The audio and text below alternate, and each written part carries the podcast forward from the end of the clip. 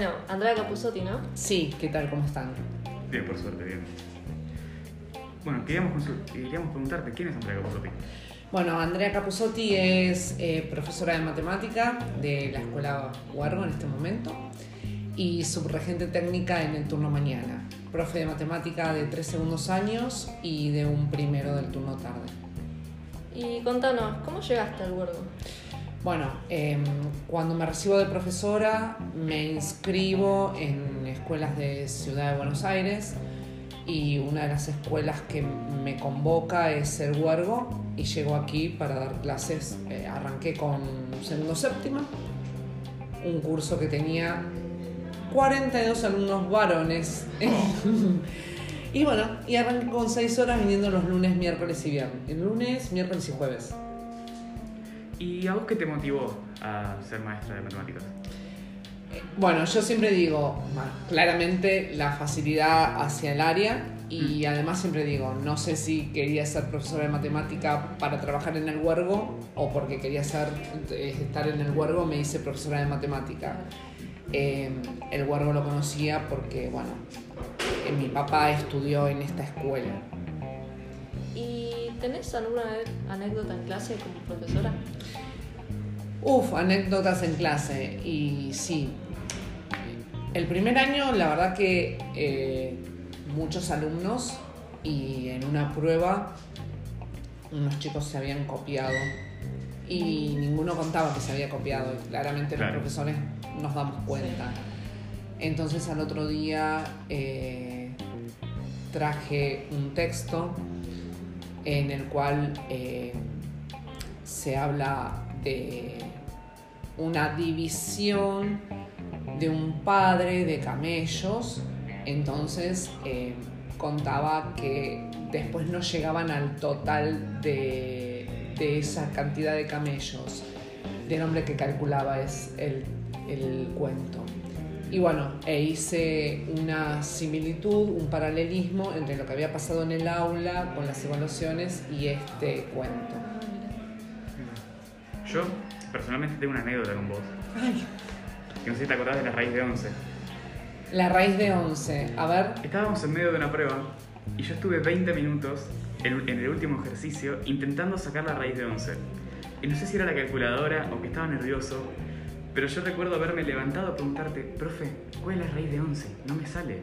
111 no me sale como la raíz de 11, me sale otra cosa. Y, les- y me hiciste pararme en el- frente al pizarrón y preguntarle a todos los chicos durante la prueba, chicos, la raíz de 11, y todos gritándome 111, y yo ahí re nervioso, todo rojo, y anda, anda. Uf, bueno. Pero ¿la raíz de 11 o, eh, o el cuadrado de 11? No, yo, a mí el resultado me daba 111, pero tenía que empezarlo en raíz. Eh, O, cien- era o 121, porque la raíz de 121 es 11.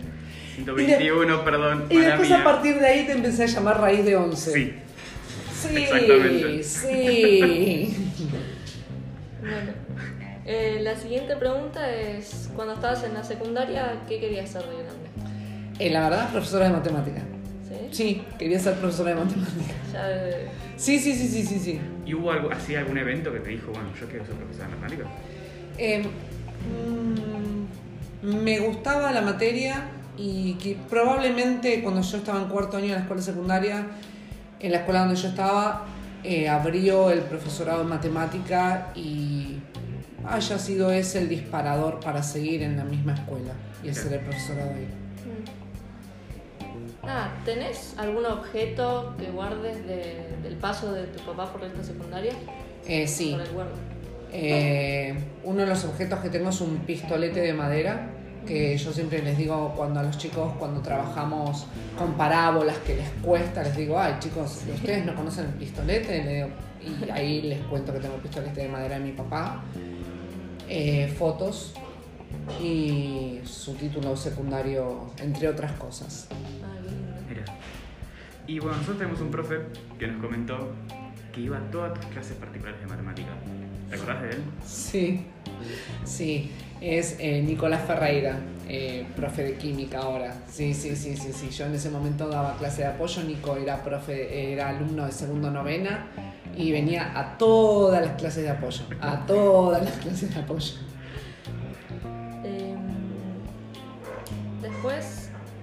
Eh, si vos fueras alumna de la escuela, ¿qué especialidad ele- elegirías? Y estimo que mecánica porque mi viejo era técnico mecánico y Claro. cálculo que elegiría la misma que él. Me parece bien. Em, ¿Qué tema te gusta más enseñar en matemáticas? Eh, me gusta mucho trabajar con funciones y hace un par de años, o más de un par de años, agregamos a la, a la tarea de, de trabajar con funciones el uso del GeoGebra y, Ah, y me gusta. Me encanta todo lo que tiene que ver con lectura de gráficos, interpretar funciones. Es uno de los temas que más me gusta, Ah, sin bueno. lugar a dudas. Sí, aparte sirve un montón. Sí, Si igual GeoGebra está bueno, la parte de aplicado. Después, la parte de mandar ejercicios, pruebas, todo adentro de GeoGebra es un desastre. Es Bueno. horrible.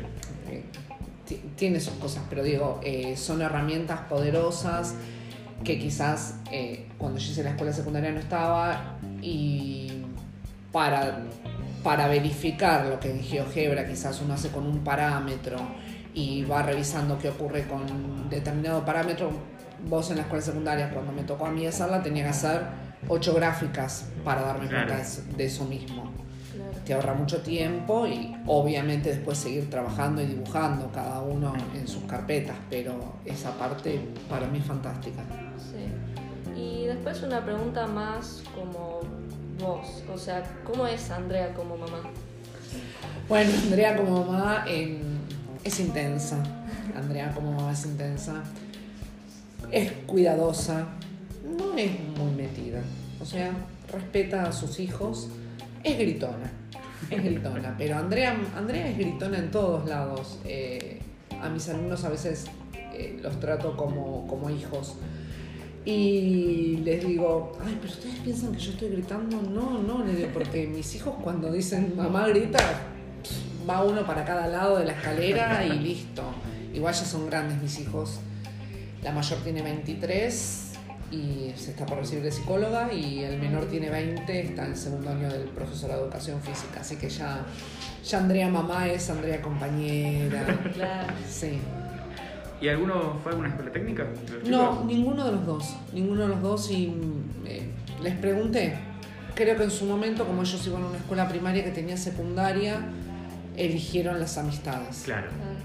Imagino que fue por eso. Qué sentimiento tenés ahora respecto a los 90 años de la escuela?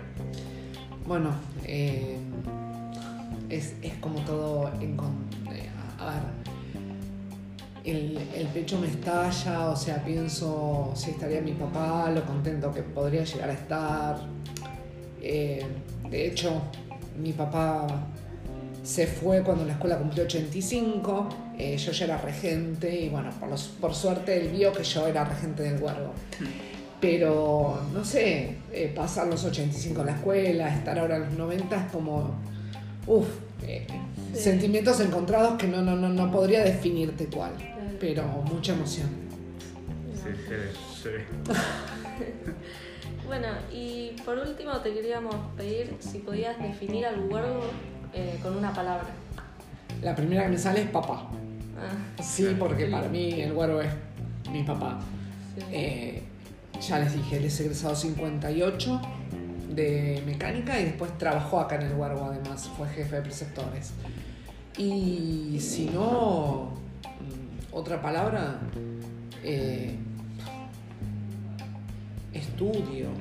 Otra palabra, es que es con una sola palabra, no sé si podría definirla. Claro, es medio complicado. Eh, alumnos, parte de mi vida, no sé. Pero la primera que se me ocurrió fue papá. Así que Bueno, eh, nada, eso es las preguntas que te queríamos hacer. Eh, nada, te agradecemos por darnos nuestro, tu tiempo para responder Y nada. Claro, si, por si tu parte querés aclarar algo, No, les quiero, algo. les quiero agradecer que se hayan tomado el tiempo de venir y estar conmigo y preguntarme. Y bueno, y nos estamos viendo, nos vamos a ver para los 90 años de la escuela. Sí, Sí. obvio. Nos estamos viendo para los 90 de la escuela. Claro. Muchas gracias. Gracias a vos. Chao, besos.